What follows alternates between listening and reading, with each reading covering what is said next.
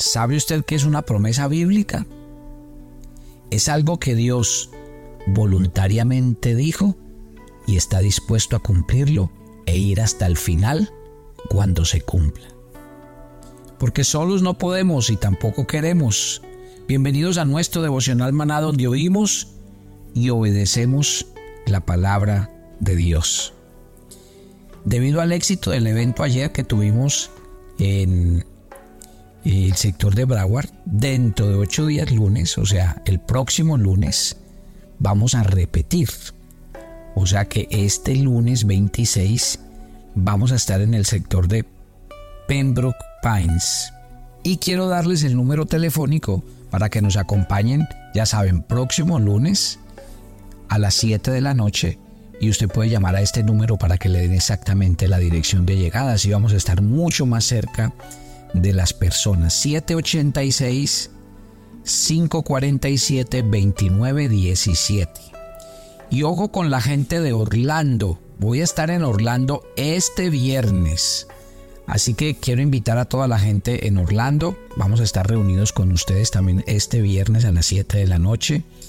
Número celular en Orlando 407 219 1406, también a las 7 de la noche. Estamos moviéndonos en la Florida porque es el sector donde Dios nos está permitiendo abrir trabajo y ministerio maná. Entramos al siguiente párrafo del Salmo 119. Esta vez vamos a ir desde el versículo 49 hasta el versículo 56. La palabra hebrea que la encabeza es la palabra sayin y significa el poder de la palabra de Dios para consolar y fortalecer. Póngale mucho cuidado a estos versículos 49 y 50. Dice, acuérdate de la palabra dada a tu siervo, en la cual me has hecho esperar. Ella es mi consuelo en mi aflicción, porque tu dicho me ha vivificado. Y yo creo que este momento del salmista en estos dos versículos nos ahondan en un tema muy interesante a nosotros los cristianos. Mire las palabras del salmista. Acuérdate, Señor, acuérdate de la palabra que un día le diste a tu siervo. Y ya les voy a explicar a qué siervo se refiere. En la cual me has hecho esperar. Ella es mi consuelo en mi aflicción, porque tu dicho me ha vivificado. Tal vez muchos de ustedes no saben que ustedes son el fruto de la promesa que Dios un día le hizo a su papá, a su mamá, a su abuelo, a su abuela, a alguien de su familia. Un día Dios le hizo la promesa de que usted sería un hijo y una hija de Dios que llegaría a sus pies. Y hoy usted está aquí porque Dios algún día hizo esa promesa a alguien y esa promesa se cumplió y se hizo una realidad. Y voy a explicar qué es una promesa en la Biblia. Una promesa es cuando Dios dice algo y Él mismo se compromete por sus propios medios a cumplir eso que dijo. Y por eso es vital cuando no va a la Biblia. Entonces ahora, dada la explicación que le acabo de hacer, voy a leer otra vez el texto y ahora sí lo voy a explicar para que me entienda mejor. Acuérdate de la palabra dada a tu siervo. ¿De quién estará hablando el salmista? Puede ser de él, que Él le esté diciendo, Señor, acuérdese que usted me dio una promesa. O puede ser que Él esté hablando de Abraham. Señor, acuérdese que usted Abraham le hizo una promesa. Y es completamente válido orar así. ¿Por qué? Porque cuando Dios da una promesa, Él la cumple. Y por eso el salmista decía, como tú le has dado una palabra a tu siervo, en ella me has hecho esperar. O sea, uno aprende a esperar porque sabe que si Dios lo dijo, Dios lo va a cumplir. Ejemplos. Le voy a poner unos ejemplos para que usted se dé cuenta de lo poderoso que es una promesa de Dios. Imagínese que eh, Dios le hizo una promesa a Abraham. Y Dios dijo que iba a bendecir a Abraham y que le iba a dar un hijo. Ustedes ya conocen la historia. Abraham quiso anticiparse, quiso ayudarle a Dios y con su esposa dijeron, no, pues como los hijos se pueden tener con la esclava, tengámonoslo con la esclava y yo creo que ese es el hijo que Dios nos dio. Y cuando nació ese hijo que se llamó Ismael, Dios dijo, ese no es el hijo de la promesa. El hijo que yo les voy a dar, lo voy a cumplir yo por mis propios medios, porque yo se lo prometí. ¿Y sabe cuándo nació? Isaac, que es el hijo de la promesa. Cuando Abraham tenía 100 años y siendo la, la, la matriz de Sara estéril. O sea que ese hijo de quién es? De Dios, porque humanamente Isaac no podía nacer. Cuando Dios hace una promesa, Él la cumple, pero se asegura de que cuando se cumpla, a nadie le quede duda de que el que lo cumplió fue Él.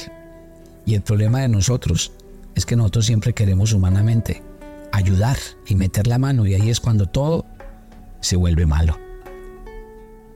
Otro ejemplo similar, y se los estoy contando porque es el pasaje que nosotros estamos leyendo. Nosotros en este mes estamos leyendo el libro de Génesis. Ustedes tienen todas estas enseñanzas fresquitas, por lo cual le voy a enseñar otro ejemplo del Génesis.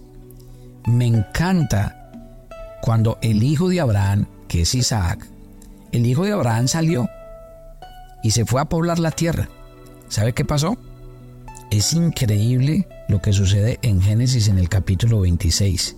Y se lo quiero leer, porque dice la Biblia que el Señor se le apareció a Isaac y le dijo, no desciendas a Egipto, vive como extranjero en esta tierra.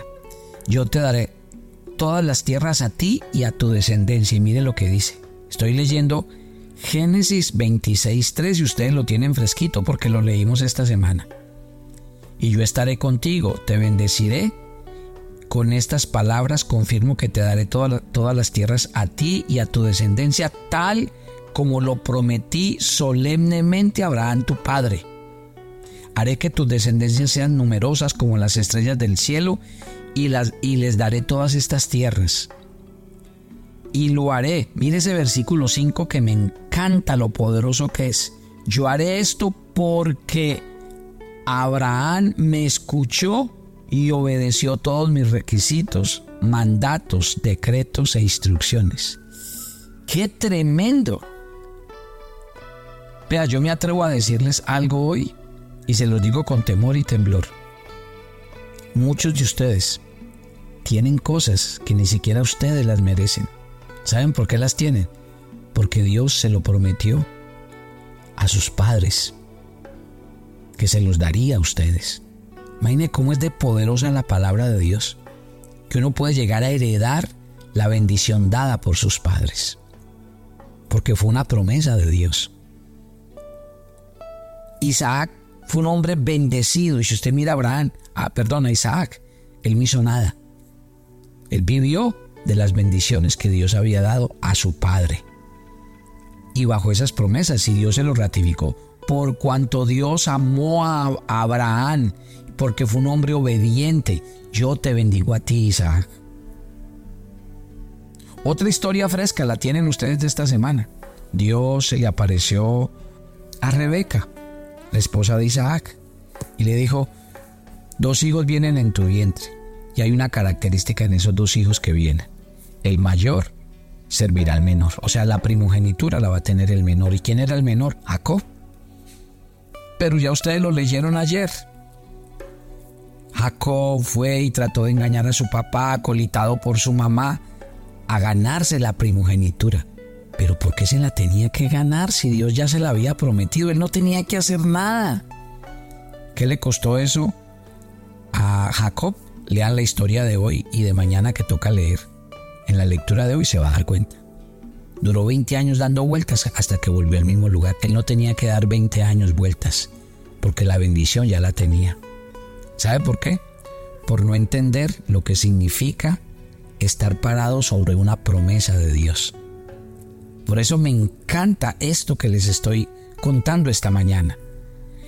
Si quiere léase la historia de Segunda de Crónicas 20. Cuando a Josafat lo invaden varios pueblos y él siente que no es capaz, Mírenle la oración. ¿Sabe cómo es la oración?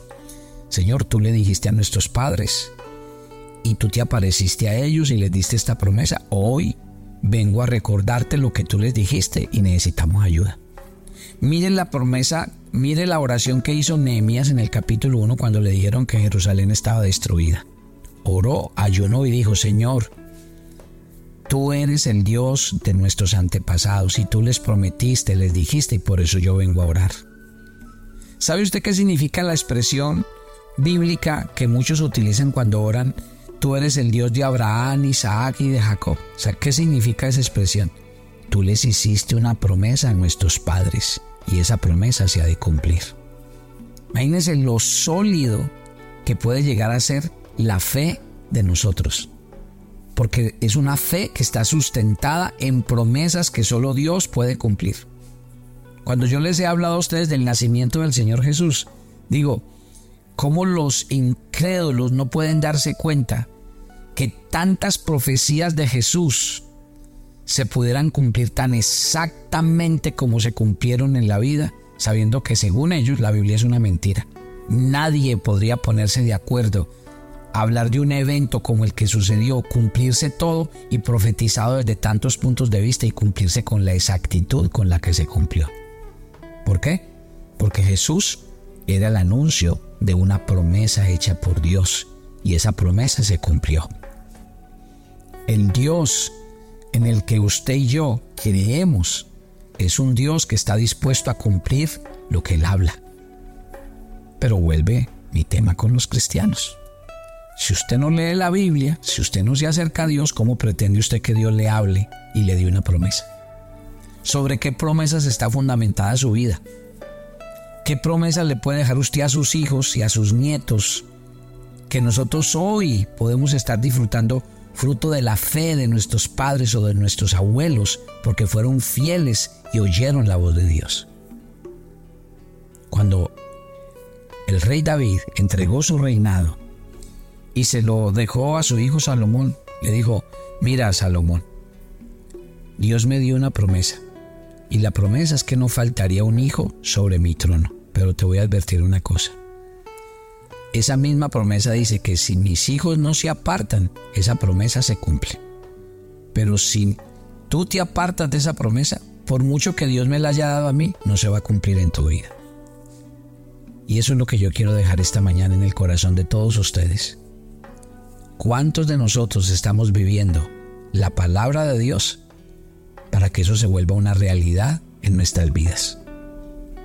Así que póngale mucho cuidado.